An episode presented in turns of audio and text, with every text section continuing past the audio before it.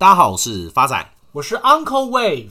发仔没关系，看你以后还敢不敢开 Uncle 秃头的玩笑。最近奥斯卡颁奖典礼，Chris Rock 开威尔史密斯老婆秃头的玩笑，结果在台上被威尔史密斯当场呼了一个巴掌。你知道这个故事告诉我们什么吗？是不是以后开玩笑要挑对象，只能开萧煌奇的玩笑，因为他打不到我。发仔没关系啊，你就继续开这种玩笑。哪一天你走在路上被萧煌奇的粉丝揍，我一定在旁边加油。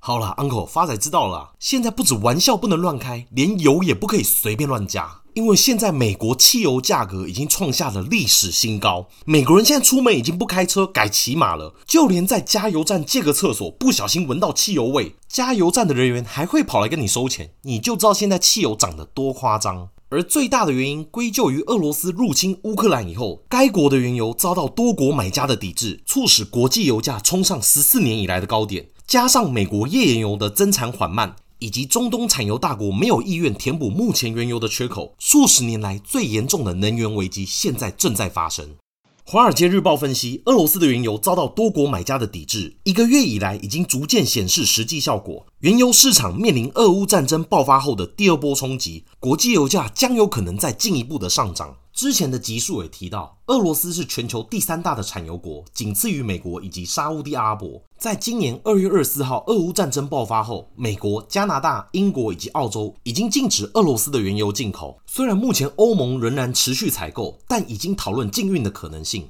而战争爆发后，多家大型能源公司与商品交易商对于采购俄罗斯的原油感到犹豫，因为银行已经停止为相关交易提供资金，运输业者也拒绝装载俄罗斯的原油，保险业者也不再提供承保服务。像一般采购石油的契约，通常都在签约后三周出货，这代表着从二月二十四号爆发战争以来，目前造成的供给缺口，在过去一周已经逐渐出现了。大宗商品分析师指出，三月份俄罗斯透过海运出口石油的量已经降到八个月以来的最低点。瑞士银行估计，俄罗斯约四分之一的石油出口受到影响，相当于每天两百万桶油左右。国际能源总署 （IEA） 预测，到四月份，这个数字有可能升到三百万桶，恐将引爆数十年来最严重的能源供给危机。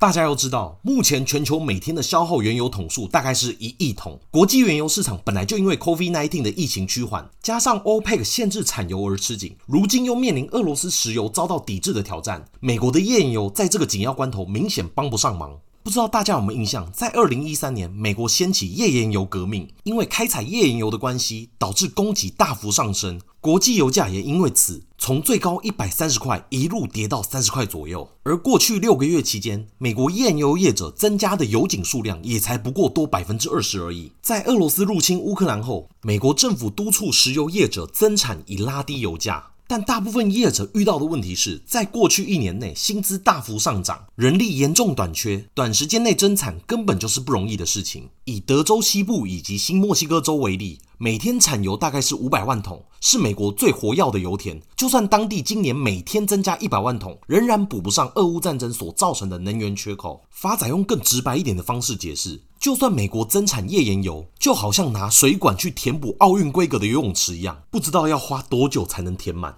而本次俄乌战争的影响，以及对于俄罗斯的制裁，除了影响到能源供给外，还进一步影响到全球的供应链。像目前许多公司开始质疑过去五十年来全球化过程当中的一些正统的观念，像以前的公司都会以成本作为考量，对于最低成本不计距离的追求。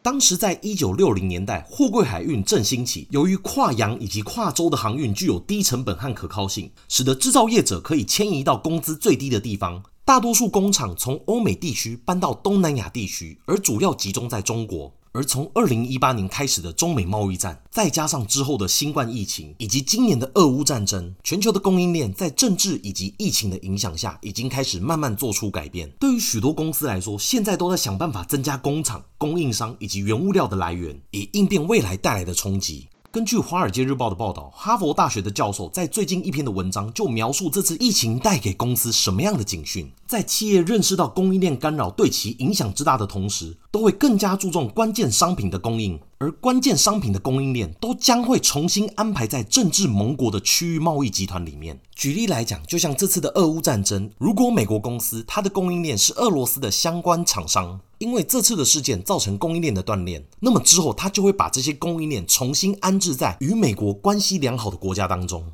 而目前，因为全球原油造成的缺口问题，以及二零五零年的全球零碳排计划，让电动车又再一步掀起了话题。但是目前全球电动车的电池制造都是由中国主导，在政治因素的考量下，这些产业势必会外包给东南亚政治色彩相对没有那么浓厚的国家。那么，Uncle，问题来了，在未来电动车电池供应链重新分配的情况底下，有什么投资机会吗？当然有。所以，Uncle 今天要跟各位亲爱听众朋友分享的台股标的，便是美琪玛国际股份有限公司，台股代号四七二一。公司成立于一九九二年六月，总部位于桃园的观音，产品营收比重为电池材料相关原料占五成以上。美骑马制造的电池正极材料，最主要是使用于日本丰田 Toyota 的油电混合车，也间接打入 Tesla 的供应商。Uncle 看好美骑马的因素有三：第一个是财务面，电动车销售急速成长，带动锂电池正极电池材料的需求。市调机构去年公布，正极材料的需求来到六十点四万吨。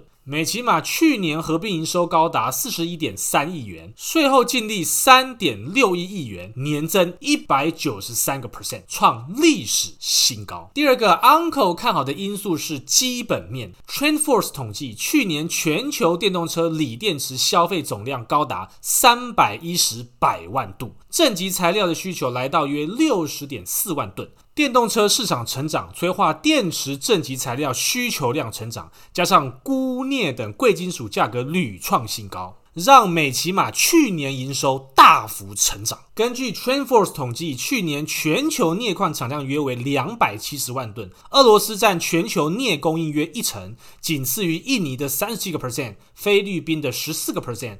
俄乌战事爆发以来，市场预期将冲击到俄罗斯镍供应，造成国际镍每吨一度飙破十万美金，甚至一度暂停交易。被市场戏称为“妖镍”，而过去疫情爆发之前的镍报价，平均每吨报价落在一万五到两万美金之间。即便目前俄乌大战看起来要接近尾声，镍报价依旧高达一吨三万美金以上。而镍价的飙高会拉抬硫酸镍加工的价格，这也将会反映美琪玛的营收表现。美琪玛前二月营收为七点七八亿元，年增率一百个 percent。对于正极材料加工厂而言，加工量的放大。规模经济的发挥以及加工价格的调升，对于实际获利挹注效益非常显著，大过于金属涨价的本身。而去年美琪玛的毛利率已经回到十三个 percent 的高档水位，因此 Uncle 认为，除非电动车产业有重大的变化，今年营运绝对是稳中求上。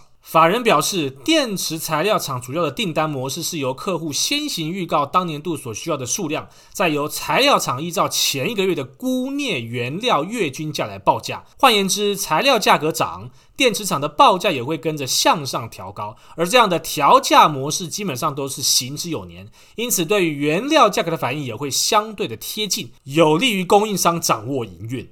美琪玛董事长严龙才也表示，目前正着手研发材料回收技术。以目前美琪玛的技术，能保证达到九十个 percent 的回收率。如果废料中含有一百公斤的钴，保证回收九十公斤。回收的原料品质居然跟原来的完全一样。以钴为例。比起直接购买全新的钴，采用回收原料，客户可以足足省下七十个 percent 以上的费用，只需付给美琪玛设备以及材料的加工费用。当电动车带动电池需求起飞，电池厂都会面临原料供不应求、原料有限的挑战。制造过程中产生的废料对环境影响也不能小觑。这套回收技术基本上已经能够应用到电池材料，因为电池正极材料占电池成本超过五十个 percent，未来效益将会非常的大。尽管需求看涨，但董事长严龙才说不会加快放大产能的脚步。他再次强调，我们现在维持每年三十 percent 的速度扩展规模。而美琪玛创立十七年至今都没有赔过钱，因此他将持续看好公司未来的发展。Uncle 看好美琪玛的第三个因素是技术面，目前美琪玛正位于波浪理论反弹波的轨迹之中。假如未来美琪玛的股价有回档到一百四十四元的时候，那将会是非常甜蜜的买点。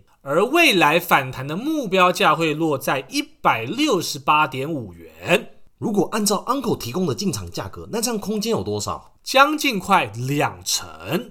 接下来是回复听众朋友的时间。第一位是新朋友股市萌新的留言，两位主持人你们好，我是从去年初开始听的听众。记得 Uncle 之前说过，每机会整理之前分享的绩效，不知道要在哪里取得。谢谢你们的用心分享。亲爱的新朋友股市萌新您好，感谢您的支持与留言。上一季的绩效表，Uncle 跟发仔会将于四月底之前 update 给听众朋友知道。下位是老朋友可爱的小老八的留言。自从在淡如姐的 Podcast 得知你们有频道之后，变成超级粉丝来留言了，很期待每一集的内容。想得知 Uncle 对于旺矽未来的走势以及目标价。对于美股的部分，自从脸书改名为 Meta 以后，股价一直下跌。想询问 Uncle 是否要持续持有，或是趁现在赶快卖出呢？很期待你们的回复。感谢超级粉丝可爱的小老八留言。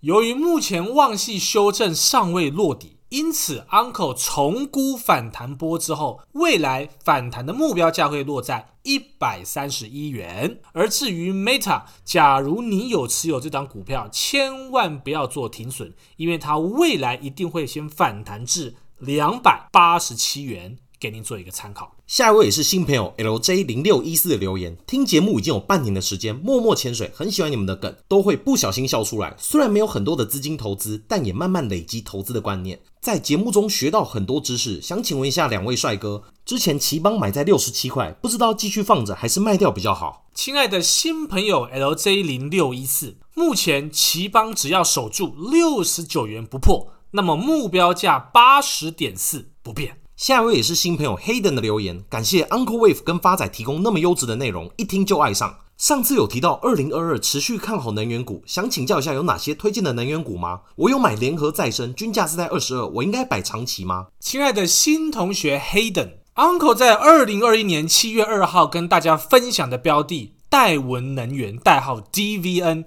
截至今年三月二十三号已达长线目标价。六十点四二，累积涨幅高达一百个 percent。而在今年一月七号，Uncle 也跟各位亲爱听众朋友分享，XOM 也在三月四号达到目标价，累积涨幅二十个 percent。而至于能源类股下半年还有没有机会，Uncle 也会在另辟一期跟大家做分享。至于您问的联合再生，经过 Uncle 精算之后，未来的反弹目标价会落在二十四点四元，给您做一个参考。